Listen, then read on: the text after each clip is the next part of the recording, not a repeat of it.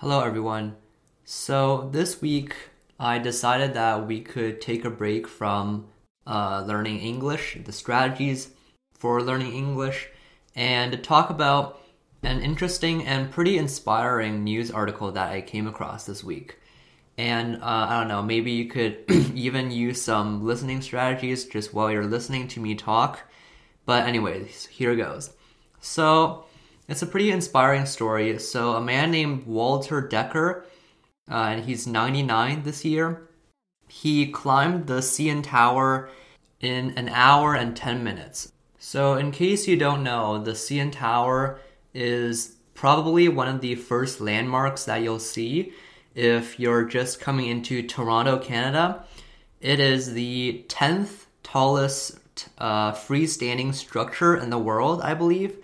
And I say structure instead of building because the uh, top needle part of the CN Tower, I, I believe the CN Tower is used for broadcasting services, and the needle of the CN Tower, uh, it's not technically a building because you know humans cannot get into the needle above the tower, but it is a part of the structure. So that's why I say the 10th tallest structure in the world instead of the building because the actual building of the CN Tower, um, if you look at an image of the CN Tower, it looks kind of like a very long skewer or a very long stick with a sort of ball shape that is sort of on the stick. And the ball shape is essentially what houses all the people that visit CN Tower. So that is actually a little more than halfway up above the tower. So it's not technically one of the tallest buildings because uh, the part that actually houses the people isn't the tallest part of the building. Anyways, so the CN Tower, it is definitely like probably the tallest structure or building in Toronto and maybe even in Canada, uh, maybe even in the Western Hemisphere, like in the in the entire Western Hemisphere, including the U.S. and Canada. Apparently, it is the tallest freestanding structure. But anyways, that's enough trivia for now. Uh, so this man, um, Walter Decker, he's 99, and this year he climbs the 1,776 steps to the tower's observation deck. So from the bottom of the tower all the way up to the top. Um, and I've never actually visited the CN Tower in all the time that I've been in Canada, which is pretty strange now that I think about it. Maybe like later in the month I'll, I'll visit CN Tower for once. But it seems that there is an elevator up CN Tower and there's also a staircase. I'm guessing like a spiral staircase. And, anyways, so he took the staircase up. And this is actually the third time that this man has done it. So he first climbed the tower in 2015 at the age of 91. And he did it to raise money to and he raised a thousand one thousand six hundred dollars money that uh, went towards uh, helping people in poverty in the greater toronto area and at the age of 91 he made the climb in around 40-ish minutes 47 minutes and uh, this year he's 99 and understandably he is like moving a bit slower now so he climbed it in about an hour and 10 minutes. And apparently, he's not going to climb it again next year because uh, next year is his granddaughter getting married.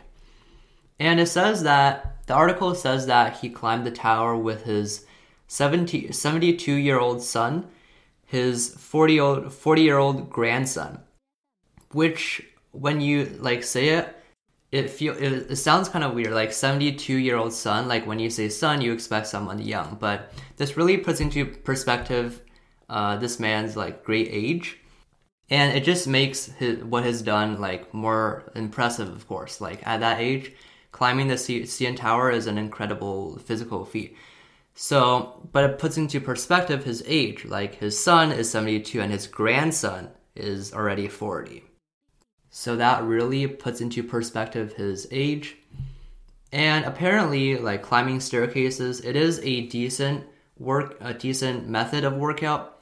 Um, and, and climbing staircases gives you a pretty good workout. Like if you live in an apartment, for example, maybe you live near the top floor, you know, climbing staircases, not a not a easy, not by any means an easy thing to do, especially when there's a lot of staircases.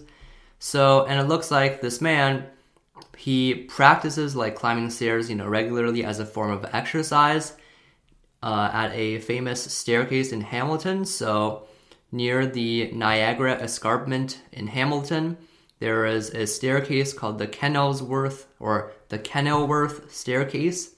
And if you don't know, the Niagara Escarpment is a geological or feature of the Golden Horseshoe area where that extends all the way to Niagara Falls and all the way I'm not sure how how far it, it extends north, but it is um, a pretty wide ranging escarpment. And an escarpment is basically a sort of cliff um, that extends a really really wide area, and it's it's almost as if there's two large sheets of rock in the ground, and one of those sheets of rock is higher up in the ground. So I guess this is similar to how an escarpment is formed. I guess I'm not a geologist, so I don't know. But it is a pretty famous uh, feature in the Greater Toronto area or in the Golden Horseshoe area, and definitely worth visiting. So anyway, the Kenilworth Stairs is a staircase that uh, leads from the bottom of the escarpment up to the top in one of the places. And I actually, uh, with my family, visited this staircase uh, a few years ago, probably. And it was a pretty long staircase. Like, it was a decent amount of exercise, just climbing up and climbing down again. And when we visited there, it was interesting to see a lot of people were taking to the staircase as a form of exercise because, well, it is a decent form of exercise and it's also convenient in the sense that you sort of just stayed in one place while getting a decent cardio workout.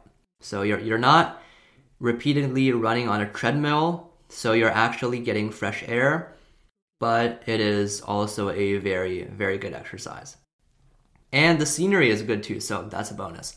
So, anyway, this is some pretty interesting news and pretty inspiring. You know, I, I'm going to like one of my goals, I guess, if I live this long, I want to be as active as this man right here. So yeah, quite quite interesting news. Goodbye.